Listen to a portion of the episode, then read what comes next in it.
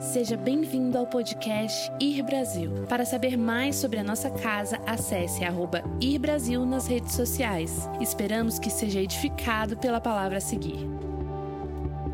E a gente está numa série aqui chamada O Reino Invertido. Semana passada nós falamos sobre o reino invisível, que modela o mundo visível. Nós pegamos o texto que diz lá em Hebreus que os mundos foram criados a partir daquilo que não é visível.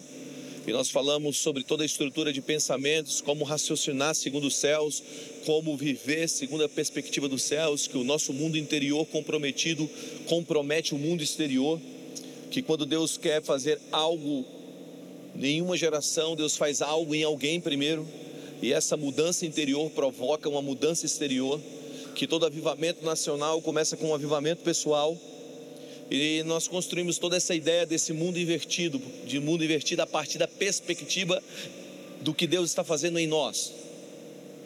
Que as palavras que estão ecoando dentro de nós, que um dia ecoará fora de nós.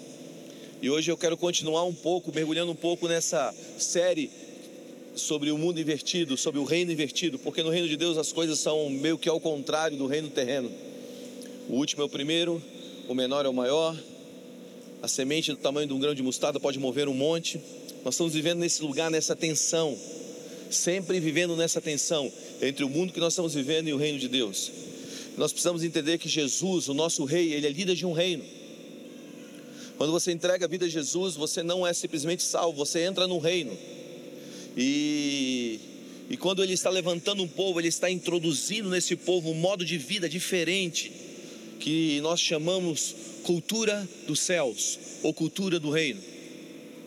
Então, todas as vezes que você tem um encontro com Jesus, o reino de Deus ele começa a se expandir dentro de você. Há valores que, que caem dentro de você. Eu sempre digo que é impossível você encontrar o verdadeiro Jesus e sair da mesma maneira. Ou você sai extremamente ofendido com ele, ou você se rende e se prostra em adoração. Mas é impossível encontrar o verdadeiro Jesus e sair da mesma maneira.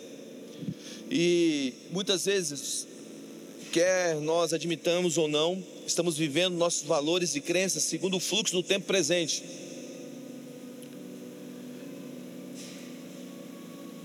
Talvez seria muito ingênuo dizer que nós não estamos sendo influenciados, parte da influência que carrega, o que nos toca, ou que nos modela, não seja pelo tempo presente.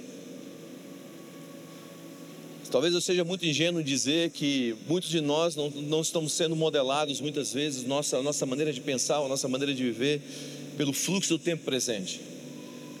O apóstolo Paulo sempre alertou sobre essas vãs filosofias, sobre essas histórias que vêm tentando inserir na fé cristã e modelar a fé cristã segundo o fluxo do presente. E quando e quando nós mergulhamos na verdade do reino dos céus, acabamos descobrindo o quanto os valores do reino desse mundo moldou o nosso modo de pensar, o nosso modo de viver, o nosso modo de, de se relacionar, o nosso modo de como nós lidamos com pessoas, como nós lidamos com dinheiro, como nós lidamos com, com, com a vida. E quando nós encontramos então a palavra, a palavra se torna então um prumo ela se torna uma bússola.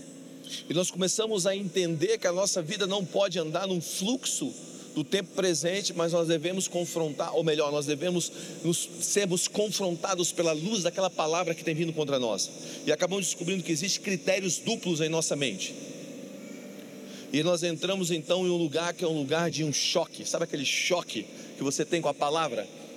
É quando você está andando e de repente você lê aquele versículo, aquele versículo ele te pega. Ele fala: Ei, essa é a minha vida. E ele está dizendo o seguinte: Ei, essa não é a tua vida. Essa é a verdade do fluxo do tempo do, do, do Deus desse século. E, e nessa hora nós começamos a receber uma pressão para a mudança entre os valores desse mundo e os valores do reino dos céus. Sabe, a maioria das pressões que nós estamos vivendo hoje é porque nós estamos chocando com algo que está diante de nós. Talvez a pressão que você está vivendo na tua vida hoje, que está te incomodando, na verdade é a pressão do reino para te modelar e te transformar. Você está aí? que essa pressão para a mudança entre os valores desse mundo e os princípios dos céus, para que você e eu viemos entender que quando nosso encontro com Jesus trouxe essa pressão que quer causar uma mudança radical. Então, talvez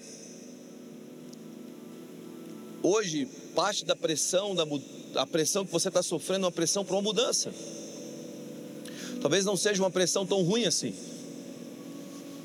Talvez algo precisa ser transformado dentro de você e quando você está encontrando os valores do reino, você está recebendo aquela pressão para a mudança. Você sabe quando Jesus conversa sobre o jovem rico, o Jesus coloca uma pressão nele.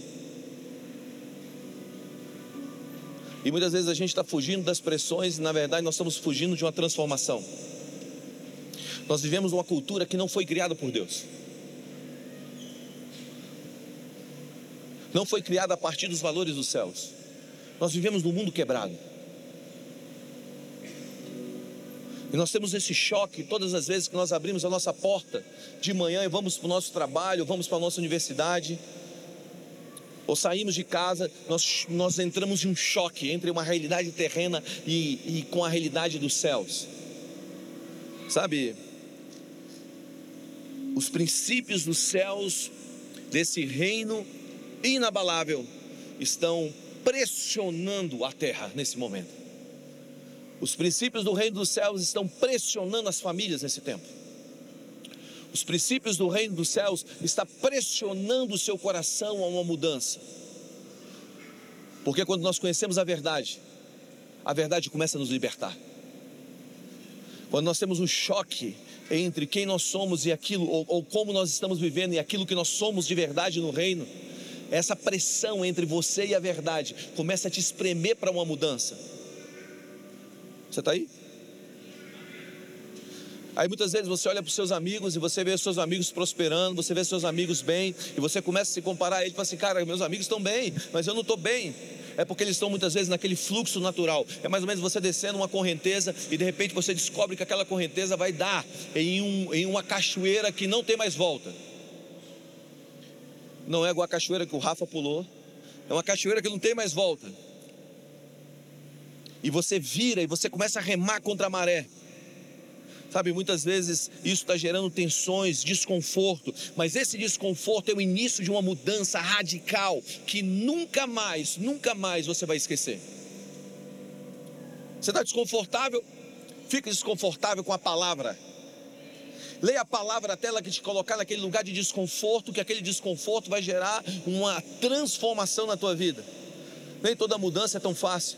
Um dia Jesus estava pregando para os seus discípulos, ele disse: Olha, o negócio é o seguinte: a partir de agora, quem não beber, quem não beber do meu sangue, não comer da minha carne, não tem parte comigo. Olha o que Jesus estava dizendo, cara. Jesus estava passando uma linha. E aí, eu não sei se você entende, mas Jesus era um judeu que nasceu numa cultura judaica, e comer de carne e beber de sangue não é uma coisa que judeu faz com frequência. A Bíblia fala que eles se escandalizaram e foram. Jesus falou para os seus discípulos: vocês não vão com ele. Jesus botou uma pressão. E a pressão que ele colocou, vocês não vão junto? Aí eles disseram assim: para onde nós iremos? Só tu tens as palavras de vida eterna. Sabe, às vezes quando ele coloca uma pressão para te levar para uma nova etapa. Eu me lembro que o primeiro videogame que eu ganhei na vida foi um Atari. Não sei se você já teve um Atari. Quando eu casei com Mara, Mara veio para minha família, eu vim pra, eu entrei na família dela, entrou na minha família, e uma das coisas que entrou de volta na minha casa foi um Atari. Eu tenho um Atari em casa. Eu tenho as fitinhas do River Raid. Enduro. Frost, frost, frostbite, que você ficava pulando. Pru, pru, pru, pru, pru, pru. E eu me lembro que eu ficava à noite jogando aquele negocinho de você ficar pulando no gelinho. Pru, pru, pru, e você chegava numa, na. Eu tô ficando velho. Chegava numa. Na praia e vinha um urso para te pegar. E você tinha que correr, você era um esquimó, você tinha que correr e entrar na casinha. Eu me lembro que eu ficava tão irritado por quê? Porque eu tentava passar de fase e eu não conseguia. Eu ficava tentando e não conseguia. E você sabe quando você vai ficando irritado com aquilo? Eu não sei se você é assim.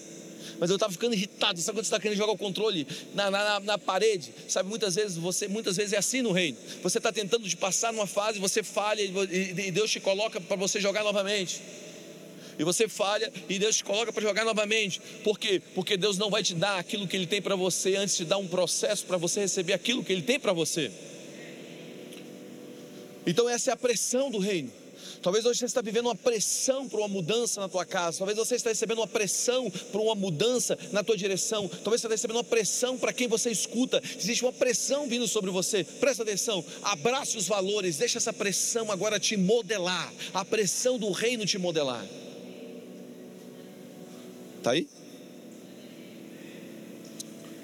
Então, quando você está seguindo o fluxo do, do, do, tempo presente, é uma, você vai tranquilo, tudo está indo bem. Como é que está indo? Está tudo bem.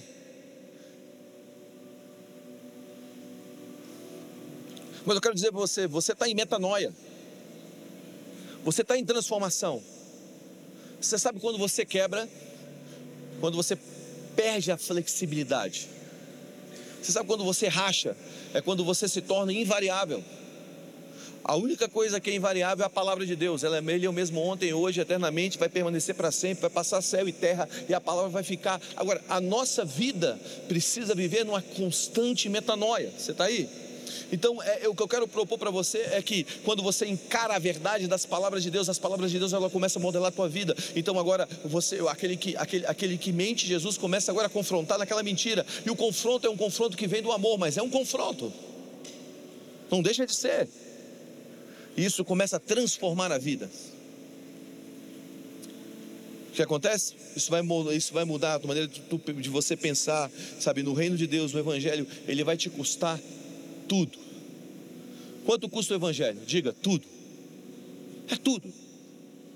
É, Jesus não entrou só com uma perna em você.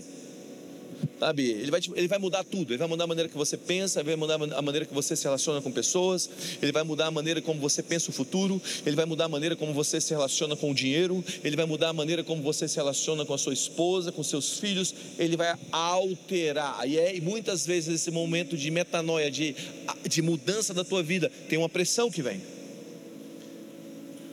Só queria dizer mais uma coisa para a gente entrar no ponto central dessa mensagem. Jesus poderia escolher qualquer época do ano para vir, ou melhor, qualquer estação. Jesus poderia escolher vir na época de. Vamos lá, na época de Davi. Jesus poderia vir, poderia escolher vir à terra na época de Salomão, que é os anos dourados da história de Israel, que é o ano de maior acréscimo de riquezas da história de Israel aonde, eles, aonde Salomão não teve que entrar em uma batalha, ele não brigou uma vez, gente. Imagina você viver anos da tua vida sem nunca pegar na espada. Você sabe as batalhas que você está passando. Então você sabe o que, o que, como é bom ter paz, não é? Você sabe o tanto que é bom viver na maré tranquila. Jesus poderia ter vindo naquele momento, mas Jesus escolheu vir no Império Romano. Agora, o Império Romano, segundo os historiadores, ele estava entre os três reinos mais influentes que já existiu. Era um, um império extremamente opressor e anti-Deus. Jesus escolheu vir no Império Romano, numa cultura anti-Deus. Você sabe por quê? Porque Ele quer que você saiba que você pode viver avanços do reino, você pode viver um avanço significativo de transformação na sua vida e na sociedade, mesmo não tendo um ambiente certo. Jesus quer que você saiba que, mesmo numa cultura anti-Deus, você pode avançar com o reino, estabelecer o reino, ser transformado. E hoje, debaixo de todo esse cenário, eu quero trazer um ponto a mais desse reino invertido que é o maior no reino é aquele que serve. Abra comigo em Mateus, em Marcos capítulo 10, versículo 35. Eu tenho pouco tempo. Então eu quero correr com isso. Marcos 10, 35.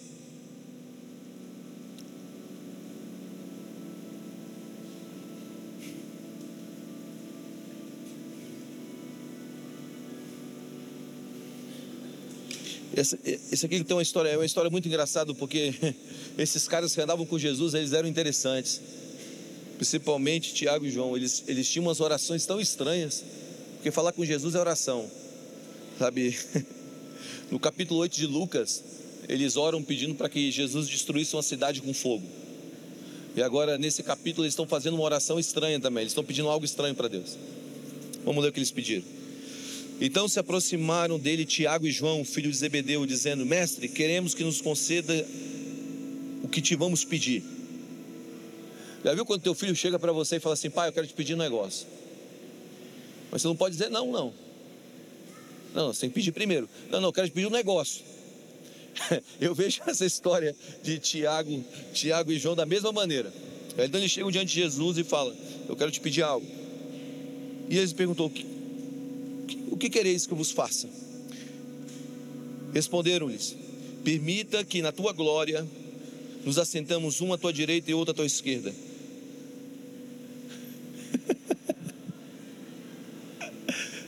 Quantos teriam coragem de pedir isso para Jesus? Eu acho engraçado. Eu acho, de verdade, eu acho engraçado. Porque uma coisa você pode dizer sobre esses caras: eles eram ousados. Tem gente que fica pedindo coisa pequena, Deus, me dá isso aquilo. Esses caras, não, seguinte, sentimento de grandeza eles tinham. E é engraçado, porque andar com Jesus gera esse sentimento mesmo. Você só quer ser grande, é um negócio estranho. Estranhamente bom. E aí, olha o que o texto diz, continua dizendo. Disse Jesus: Não sabeis o que pedis. Podereis vós beber do cálice que eu bebo, ou ou receber o batismo que eu sou batizado? Disseram-lhe: Podemos. eu gosto desses caras. Jesus, ai, me divirto. Porque Jesus vira para ele: é o seguinte, vocês podem beber do cálice que eu bebo e, e, receber o batismo que eu batizo. Eles não sabiam nada do que eles estavam dizendo. Eles não tinham. Já viu quando você anda na neblina, você não consegue ver um palmo diante do teu nariz? Eram esses caras, eles não estavam conseguindo ver um palmo que vinha pela frente. Ele disse: Podemos. Tornou-lhe tornou Jesus a dizer: Bebereis o cálice que eu bebo e recebereis o batismo que eu sou batizado. Quando, porém, ao assentar à minha direita ou à minha esquerda, não me compete conhecê-lo, porque é para aqueles a quem está preparado. Ouvindo isso, indignaram-se os dez contra Tiago e João. Já começaram a causar uma rebelião pelos pedidos deles. Tem umas orações que a gente faz que nossos irmãos ficam incomodados. Mas Jesus chamou-os para junto de si e disse: Sabeis que os que são que os que são considerados governadores do povo têm, têm, têm sobre o seu domínio e sobre eles os seus maiorais exercem autoridade. Mas entre vós não é assim, pelo contrário, quem quiser tornar-se grande entre vós será o que serve a todos. E a quem quiser ser o primeiro entre vós, será o servo de todos. Pois o próprio Filho do Homem não veio para ser servido, mas para servir e dar a sua vida pelo resgate do mundo de muitos. Diga amém. É engraçado porque esses caras eles estavam pedindo para Deus, esses dois discípulos de Jesus que já estavam andando já um tempo com Jesus, eles estavam pedindo algo grande. Eu quero te dar um conselho. Mire na lua. É sério. Não viva uma vida para baixo, viva uma vida mirando na lua. Ainda que você seja repreendido, seja repreendido porque você está pedindo coisas grandes. Você está comigo? Não seja repreendido por uma mente miserável. Seja repreendido por uma mente de grandeza. Porque normalmente a tua mente de grandeza, você, Deus não vai te repreender, Deus vai alinhar a tua grandeza. Deus não vai diminuir a grandeza que há em você, Ele vai alinhar a grandeza que há em você. Por isso, pense grande. Vamos lá, não pense pequeno. Eu quero, eu quero te encorajar nessa, né, nessa noite a você, a você entender com quem você está andando. Você está andando com um homem que é grande. Você está andando com um homem que provoca grandeza nas pessoas que estão ao redor dele. Você está andando com o rei da abundância. Então não pense pequeno. Ok? Agora, eles viram para Jesus e nessa mentalidade de grandeza eles falam: Deixa eu sentar à tua direita, deixa eu sentar à tua esquerda. E Jesus responde: Vocês não sabem o que vocês estão pedindo. Sabe por quê? Porque quando você pede algo grande, você está pedindo para ser mudado, você precisa entender que toda correção ou, toda, ou todo projeto grande precisa de uma grande transformação. Vamos lá. Todas as vezes que Deus vai te lançar em algo grande, na verdade, Ele vai te fazer se tornar grande. Porque Deus não quer te dar algo grande sem que você seja grande o suficiente para, liderar com, ou para lidar com aquilo. Então, quando você pede algo grande para Deus, você está dizendo: Deus me, me muda de uma maneira grande. Quantos aqui têm grandes promessas de Deus? Levante a mão. Não tenha medo, levante a mão. Se prepare, porque vem grandes mudanças na tua vida. Eles estavam pedindo algo grande. E Jesus estava dizendo assim para eles: os discípulos estavam olhando para a promoção, mas Jesus estava dizendo: essa promoção que vocês querem tem um cálice a se beber. Essa promoção que vocês estão desejando hoje de se tornarem grandes, presta atenção, você precisa beber de um cálice. O que Jesus está dizendo? Jesus está dizendo: esse cálice é um cálice de serviço. A grandeza, o que Jesus está dizendo? Jesus está alinhando a grandeza. Ele está dizendo: essa grandeza, a grandeza que você deseja, está ligado a um cálice de serviço para a humanidade. Eu quero propor algo para você: que todo poder que não serve é um poder corrupto.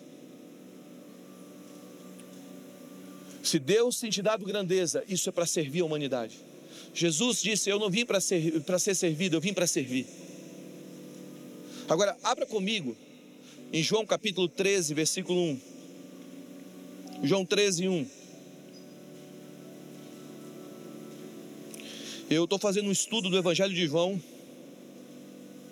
Eu li algumas coisas para Mara esses dias, do estudo que eu tenho feito, do, dos livros que eu comprei do Evangelho de João, e eu tenho mergulhado no Evangelho de João. Eu amo João, cara. Eu amo o Evangelho de João. Então eu tenho estudado o Evangelho de João e eu, eu, eu encontrei algumas coisas bem legais, mas antes deixa eu ler isso aqui para vocês. João 13, Evangelho de João, capítulo 13, versículo 1. Diz assim: Ora, antes da festa da Páscoa, versículo 1: Sabendo, sabendo que Jesus era chegado a sua hora de passar este, deste mundo para o Pai, tendo amado os seus que estavam no mundo, amou-os até o fim. Obrigado por isso, Jesus.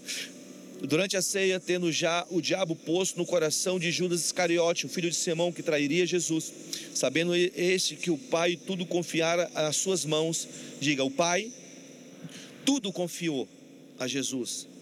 O que ele vi, o que, o que, o que viera de Deus e voltava para Deus, levantou-se da ceia, tirou o seu vestimento, a sua túnica de cima e tomou-se uma toalha e cingiu com ela.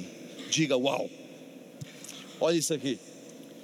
O versículo 3, versículo 4, eu não vou continuar lendo porque a gente não tem tempo, mas o versículo 3, versículo 4 revela a natureza de Deus aqui. Revela a natureza de Jesus. O texto diz que, sabendo que o Pai confiou a ele todas as coisas, ele pega a toalha. Vamos lá. Sabendo que ele tinha sido confiado, que algo do céu tinha sido confiado a ele, ele tira as vestes e toma a toalha. Eu quero propor para você o seguinte: que todas as vezes que Deus te confiar algo, pegue a toalha. O que era essa toalha? Era a toalha que iria lavar os pés dos discípulos. Tem muita gente querendo ser famoso, mas tem muita gente, tem pouca gente querendo servir a humanidade. Olha aqui. Agora você precisa entender algo sobre o livro de João. Antes de você entender por que Jesus pega a toalha. Você precisa compreender melhor o que acontece aqui. O Evangelho de João foi o último evangelho a ser escrito. João escreve esse evangelho no final da sua vida. Os evangelhos que vieram antes, que são quatro evangelhos, Mateus, Marcos, Lucas e João, cada um foi escrito de uma forma significativa para um povo. Primeiro, o evangelho, o evangelho de Marcos foi escrito, ou melhor, de Mateus foi escrito aos judeus. Então você pega o evangelho, você pega o evangelho de Mateus, você vai ver que ele dá a genealogia de Jesus, porque ele está escrevendo aos judeus. Está aí? Então ele está dizendo: esse é o Messias que vocês devem adorar. O evangelho de Marcos aos romanos, o cerne, o núcleo central do Evangelho de Marcos é: Jesus é o servo que serviu a humanidade, sigam ele. O Evangelho de Lucas foi escrito aos gregos. Esse que o, o, núcleo central do Evangelho de Lucas é: esse é o único homem entre os homens que não tem pecado, imite ele. E quando nós entramos no Evangelho de João, nós encontramos o Verbo se fazendo carne. O Verbo se fazendo carne habitando no meio de nós. O que significa isso? Significa que esse é o Deus em carne. Creiam nele. Nós tínhamos revelações específicas de Jesus nos, nos, três primeiros evangelhos, mas nós não tínhamos uma revelação clara da divindade de Deus até João escrever sobre essa divindade que era 100% Deus e 100% homem. Como isso é capaz? Eu não sei, só sei que é capaz. Esse homem chamado Jesus, ele era 100% Deus. E como você sabe, Guga, que ele era 100% homem? Porque a Bíblia fala que Deus não pode ser tentado, mas a Bíblia diz também que Jesus foi tentado em todas as coisas. Então, se Jesus foi tentado em todas as coisas, significa que ele foi tentado como homem. Por isso ele era o filho do homem, mas também o filho de Deus. E João traduz isso de uma forma maestral, cirúrgica no Evangelho de João. Apesar do Evangelho de Marcos falar de Jesus como servo, eu creio que o Evangelho de João é que expressa isso da maneira mais clara, porque ele fala do Deus sendo Deus, não usurpou ser como tal, mas tomou a forma de servo, submeteu à morte e cruz. É nesse Evangelho que você vê claramente o Verbo, a divindade se tornando acessível e servo de todos. Está comigo? Agora, você precisa entender isso aqui. Do capítulo 1 ao 12 do Evangelho de João, nós vemos as manifestações públicas e a proclamação de Jesus como Messias pública. Você viu os sinais acontecendo, você viu as maravilhas acontecendo. Então é uma perspectiva de milagres espetaculares. Mas quando você bate no, no capítulo 3, mas deixa eu dar outro dado sobre isso aqui. Do capítulo 1 do Evangelho de João ao capítulo 12 são aproximadamente três anos. Quando você entra no capítulo 12 do Evangelho de João, do capítulo 12, ou melhor, do capítulo 13 ao capítulo 21, são mais ou menos três dias apenas. Então você tem sinais prodígios acontecendo publicamente do capítulo 1 ao capítulo 12. Quando você entra no capítulo 13, você entra em quê? Você entra no capítulo 13 ao capítulo 21, você vai encontrar a intimidade de Jesus. Então você encontra a manifestação pública do 1 ao 12 mas você encontra a intimidade dos 13 ao 21. E a intimidade de Jesus é revelada como? Começa como? Que são apenas três dias, três dias antes da sua entrega. Começa quando ele tira as vestes, toma a toalha. Então o que eu quero propor para você é o seguinte: que quando você começa a se tornar, entrar na intimidade de Jesus, os milagres continuam fazendo parte da tua vida, mas você encontra agora um modo operacional diferente para viver com o poder que Ele depositou ou com o favor que Ele depositou sobre você e sobre mim. O que eu quero dizer é que só na intimidade que você consegue entender a vida, o poder, o serviço. Então, como eu posso viver uma vida de grandeza e ainda assim servir não ser corrompido por aquilo que Deus me confia. Eu quero te dar dois pontos que eu não tenho tempo para falar mais de três pontos ou quatro pontos que eu tinha. Primeiro, mantendo a sua intimidade com Deus. Você entende que o capítulo 13 começa no tempo da intimidade? De intimidade. Há uma diferença, gente, entre intimidade e familiaridade. Muitas pessoas acostumam a viver na familiaridade e isso não é intimidade. Quando você lê João capítulo 7, você vai encontrar os irmãos de Jesus dizendo para ele, dizendo para ele, até 30 anos, os irmãos de Jesus, não sei se você sabe, mas Jesus tinha irmãos, irmãos de sangue. E os irmãos de Jesus dizendo para ele: é o seguinte, se você é realmente o filho de Deus, se você, se você realmente é esse cara aí que você está dizendo que é o Messias, então vai para as regiões da Judéia e faz milagres lá. A Judéia odiava Jesus. Eles estavam agora sendo sarcásticos com Jesus, porque o texto diz que nem eles acreditavam que ele era o Messias.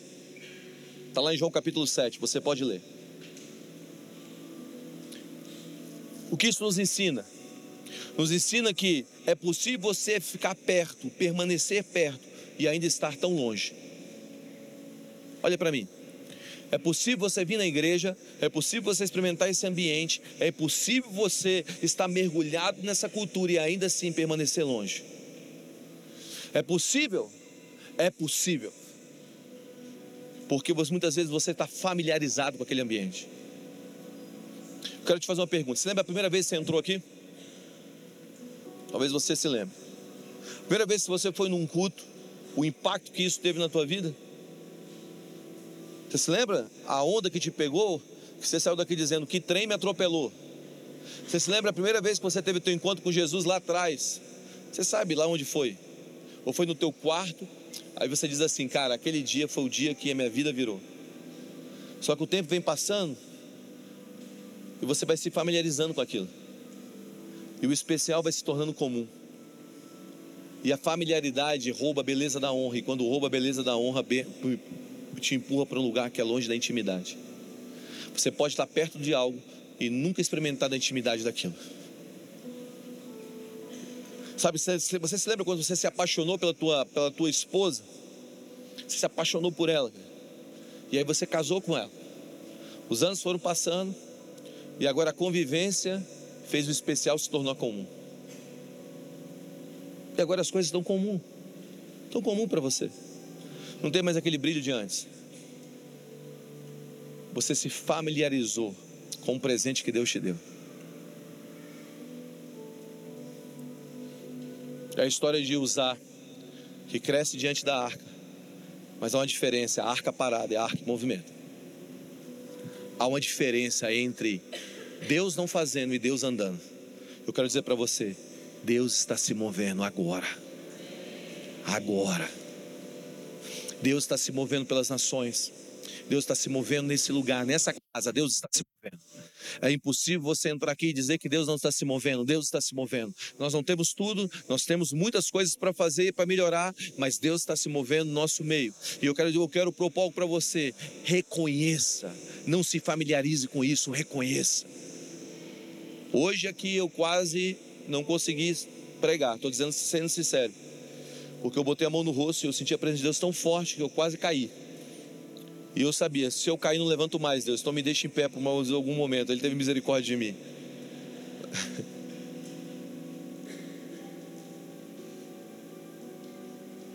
Você precisa continuar com a paixão dos primeiros dias. Uma das coisas mais lindas que tem é você encontrar um homem de cabelos brancos, cheio de amor por Jesus. Eu amo, eu amo ouvir senhores apaixonados falarem. Quando você senta com alguém cabelos brancos, ele fala da paixão, ele chora contando as suas histórias, do seu amor por Jesus. Você fala assim: é assim que eu quero terminar a vida. Alguém me perguntou um dia, Guga, no dia que você estiver com seus netos, eles sentarem com você, o que você quer falar para eles? Em uma viagem. Eu disse para ele: Eu quero sentar, abrir os evangelhos e dizer: O seu avô fez isso aqui. Quero ler Atos com eles e dizer: O seu avô fez isso aqui o seu avô andou nos caminhos do Senhor. O seu avô continua apaixonado por Jesus porque ele não se familiarizou com a presença de Deus. Ei, escute, não deixe o especial se tornar comum na tua vida. Olhe nos olhos da tua esposa e diga: Eu te amo, meu amor. Eu sei que a gente tem dificuldade, eu sei que a gente tem barreiras, eu sei que a gente tem muito a que fazer e muito o que melhorar, mas o meu amor continua o mesmo. Você, você precisa olhar para o Senhor nessa noite, antes dessa noite acabar, e dizer: Deus, eu não vou deixar, eu não vou deixar as coisas especiais que o Senhor está me dando se tornarem comum. Você precisa olhar para os seus filhos com paixão e dizer: Eu vou criá-los no caminho do Senhor e eu nunca vou me acostumar. Eu nunca vou me acostumar com a presença de Deus. Você está aí? Seus, seus filhos precisam te encontrar ajoelhado. Eu quero te dar um conselho. Seus filhos precisam te encontrar adorando. Escuta o que eu estou te dizendo. Vão ser as lembranças que vão modelar ele, porque foi elas que me modelaram. Esse homem que está aqui, que estava aqui em cima, foi ele que me modelou. Por mais de 12 anos eu encontrei meu pai indo para a igreja, se ajoelhando todos os dias, 6 horas da manhã, levantando e saindo às 8 junto com a minha mãe. As imagens que eu tenho. Todo mundo surpreende com José sonhando. Mas Abraão já tinha visões. A casa deles era uma casa de sonhos. Você está tá entendendo o que eu estou dizendo? O que eu quero propor para você é o seguinte: faça da sua casa um lugar especial. Não deixe o especial se tornar comum. Ame Ame a Deus acima de todas as coisas. Faça os seus filhos entenderem que você tem um amor profundo por Jesus. Não vai ser você fazer culto doméstico apenas que vai mudar a vida deles. Isso é importante? É. Mas não é só isso. É eles verem o teu amor por Jesus. É eles verem que o primeiro lugar na tua casa é Jesus. Escuta o que eu estou te dizendo. Sabe quando você lê Lucas capítulo 4, versículo 16, você vai ver Jesus entrando na sinagoga, uma sinagoga que por mais de dez gerações nada acontecia naquele lugar. Jesus então é entregue, entregue na mão dele o livro do profeta Isaías. Ele abre e começa a ler: O Espírito do Senhor está sobre mim, porque ele me ungiu para pregar a libertação. Agora, olha o que a Bíblia diz, é porque eu não tenho tempo para ler. A Bíblia fala que todos os olhos estavam fixos nele, e estava todo mundo dizendo, cochichando na igreja, dizendo: Mano, o que está rolando? Você está sentindo a vibe? Olha a presença que está nesse lugar. Dez gerações sem a presença de Deus se manifestar naquela casa. Dez gerações. E agora eles começam a sentir aquele suave, aquela suave brisa do Espírito Santo a glória de Deus começa a encher. De repente, alguém levanta na sinagoga e diz: Ei, ele não é o filho do carpinteiro? Alguém faz o especial se tornar comum. Ele não é aquele que cresceu no nosso meio? E a Bíblia fala no versículo seguinte que a partir dali as perseguições começam ao ministério de Jesus. Até aquele exato momento, Jesus era bem quisto de todos. Quando alguém disse: Isso, esse homem é, me é familiar. Quando você está botando a tua vida numa familiaridade, não numa intimidade, você está fazendo as coisas se tornarem comuns. O que eu quero propor para você é o seguinte: que quando você, quando você, quando você entra na intimidade, você continua vivendo uma vida cheia do fogo de Deus. Quando você entra na intimidade, um dos valores da intimidade é a honra. Todo homem íntimo é um homem que honra. A honra dá acesso à presença. Você gosta de ficar com pessoas que ficam te desonrando? Vamos lá, seja sincero. A pessoa você vai, você fica desonrado. Você vai de novo, você é desonrado de novo. Aí você é desonrado de novo. Aí chega uma hora que você não quer mais. Por quê? Porque a honra dá direito à presença, dá acesso à presença. Então, intimidade está ligado diretamente à honra. Eu ouvi um pastor dizer um tempo atrás, eu não sei se isso é verídico, mas dizem que o nome de Lúcifer, um dos nomes de Lúcifer, para os rabinos é Ben Shahar, que é filho da honra. Ao filho da honra te direito à presença. Mas quando ele desonra, ele perde o direito da presença. Então, honre o Senhor. Intimidade é você viver em honra. Você está comigo? Dá as mãos para a honra. O que eu quero propor para você é o seguinte: que quando você entra na intimidade do Senhor, Agora, não é algo familiar, é algo novo que está acontecendo todos os dias. É na intimidade que os segredos são gerados, é na intimidade que os filhos são gerados. Quem faz filho em público é disfuncional. É na intimidade que você se engravida. Olha para mim. Como eu sei que um homem é íntimo? Eu quero te dar um ponto só. Quando ele me conta um sonho e esse sonho é tão louco, tão louco que você sabe que ele veio de Deus. Porque todo homem na intimidade, ele está grávido de algo. Porque é na intimidade que você se engravida. Eu quero dizer para vocês, todos vocês aqui foram chamados para ficar grávidos de um avivamento, grávidos de uma reforma, grávidos de, de, de, de uma transformação. Deus está colocando dentro de você a semente da intimidade. Deus está colocando dentro de você a, a, a, semente da intimidade.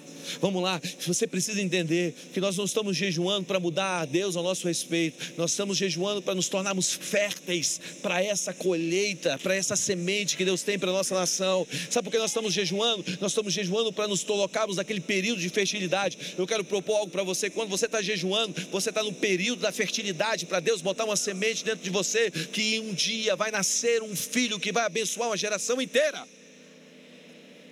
Você está fértil agora. Nós, como ir, estamos férteis para receber as promessas de Deus.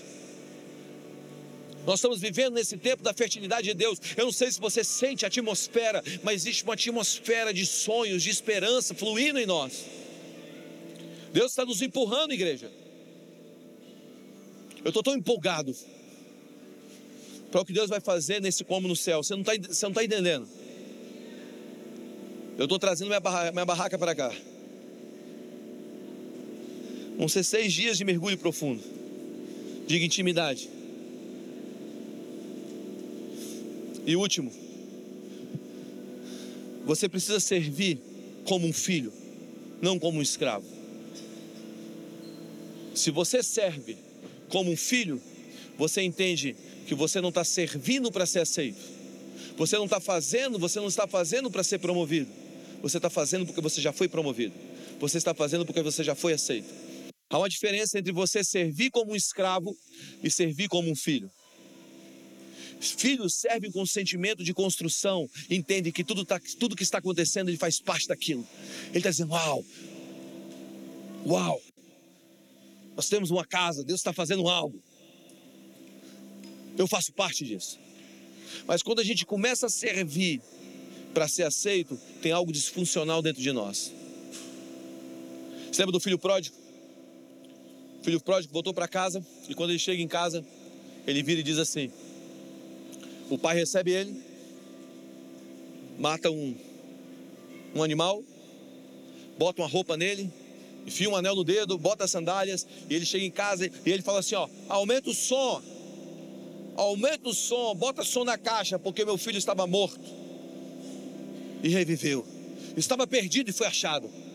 E aí a Bíblia diz que o filho que sempre morou em casa, sempre esteve em casa, chegou. E quando ele chega, chega e fala bem assim: o que está acontecendo? Seu pai, o seu irmão mais novo voltou. Ele matou um cabrito, deu uma, deu uma túnica para ele, botou um anel no dedo, trocou as sandálias e disse: ele estava morto, reviveu, estava perdido, foi achado. E a Bíblia fala que o coração dele ficou angustiado e impediu dele entrar na festa. Olha aqui, fica comigo. E ele vira para o pai, o pai chega para ele: o que está acontecendo? Ele está dizendo, ele vira para o pai e diz assim: Pai, eu sempre fui fiel a você. Eu te servi, eu te honrei, eu não gastei tua herança, eu fiz tudo que era reto.